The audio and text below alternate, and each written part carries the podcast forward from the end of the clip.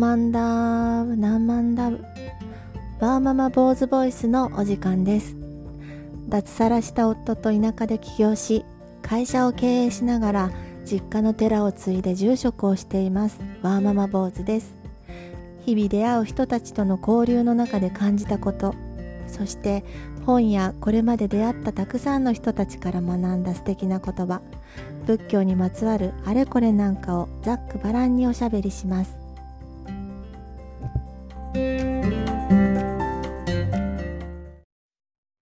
こんばんは、ワーママ坊主です。ちょっと数日空いてしまいましたし、その前の日はなんかもうゆるい雑談だけで終わってしまった記憶があります。大変失礼いたしました。ちょっとこの週末と月曜日、忙しくバタバタしておりました。えー、今、えー、9月の13日夜9時半を回ったところで、ようやくちょっとだけ落ち着いたので、えー、ちゃんと録音をしよう、収録をしようと思って喋り始めました。皆さんはいかがお過ごしでしょうか？えー、私の住んでいる山口県は今日はちょっと曇りで雨が降ったり止んだりな感じが昼から夜になってもしております。明日もちょっと雨なのかなという感じで、だいぶ涼しくなりましたが、とはいえ、えー、雨も降るので蒸し暑くて、えー、クーラーをつけたり 消したりしております。さて今日は、皆さんはイラッとしたり、なんかこう、ふって思うことを言われた時に、つい顔に出ちゃうタイプでしょうかうまく、あの、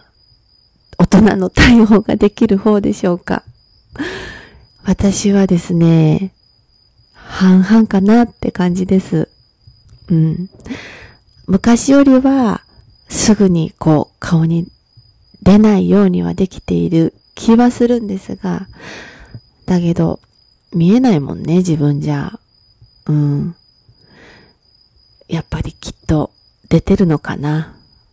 ごまかしてるつもりでもと思ったりもしています。で、LINE ってさ、なんかこう、まあ、便利なんだけど、よくこう、めんどくさいなっていう原因にもなりがちでしょ？特に学生さんとかね、私も息子と娘がいます。息子はね、まあ高校生で、まあそこまでね、なんか LINE とかに固執するというか、まあ女子じゃないしね。うん、それで悩んだりしてる感じは、まあ、皆無な感じがしてるんですが、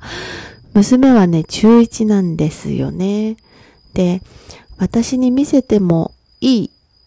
私がオファーをすれば見せてくれるという約束で、えー、この春から携帯を持たせてはいるんですが、まあ学校に行ってる時は持っていきませんしね。家でだけほぼ使っていて、まあ、お出かけする時とかに持たせたりはしています。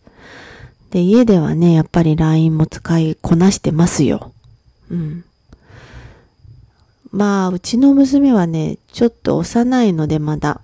体型も、精神的にもきっとね、ちょっと子供っぽいところがまだあるので、まだこう、男の子に興味があるっていう感じでもないんですよね。で、私もたまに心配になって、あの、クラスのグループ LINE とかあるのとか、あの、変な LINE とかしてないとか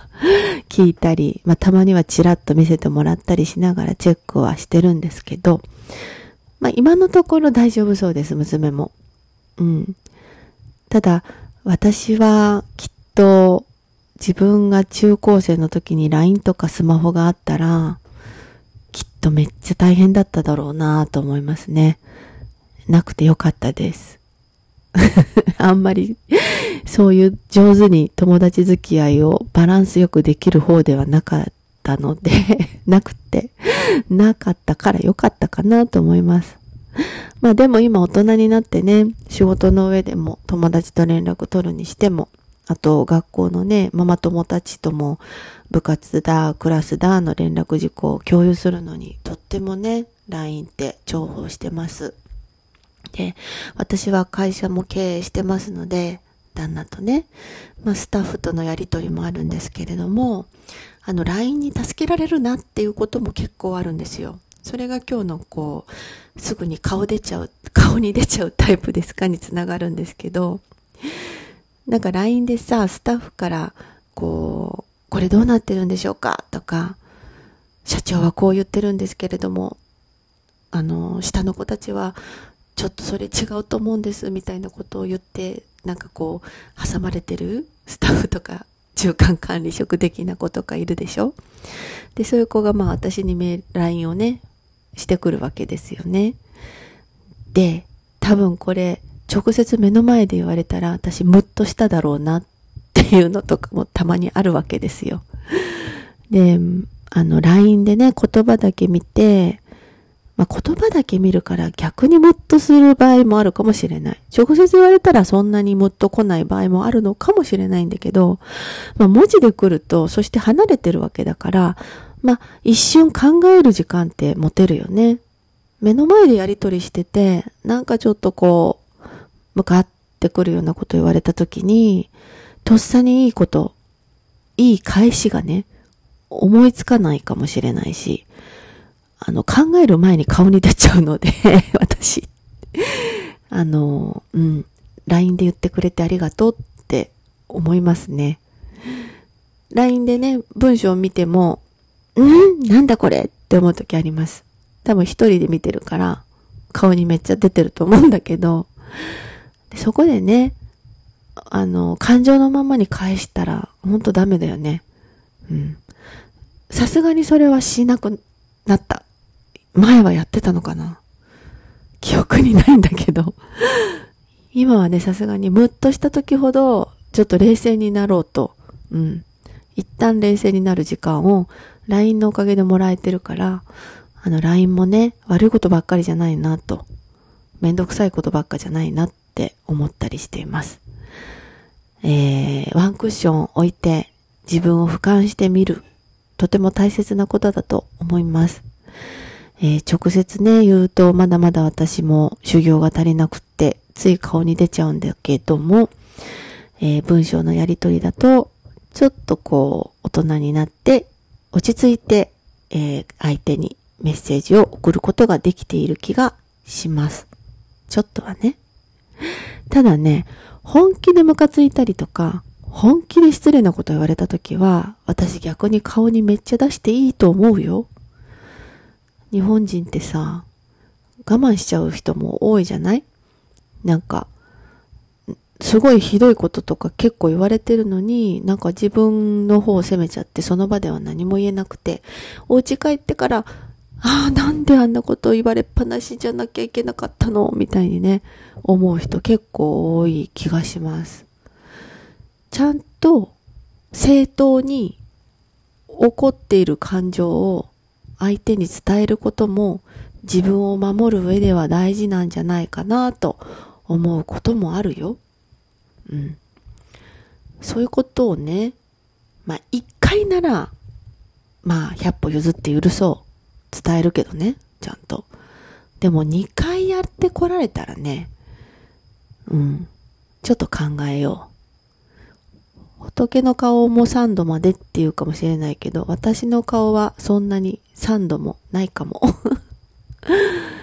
ね。みんなもね、自分のことをやっぱ一番大事にしようね。自分本位でっていうのとはまた違うよ。うん。他人を大事にしてあげることと同じぐらい自分のことも大事にしようね。はい。そうやって明日もまた一緒に生き抜いていきましょう。イライラすること言われたりさ、あるけど、うん、生きてると。でもそれ生きてる証拠だよ。いいことばっかり言われるわけないんだからね。自分を顧みることも必要だしね。ん。だけども、あの、我慢しすぎないでね。それじゃ、今日はもう寝よう。ゆっくりおやすみなさい。お疲れ様でした。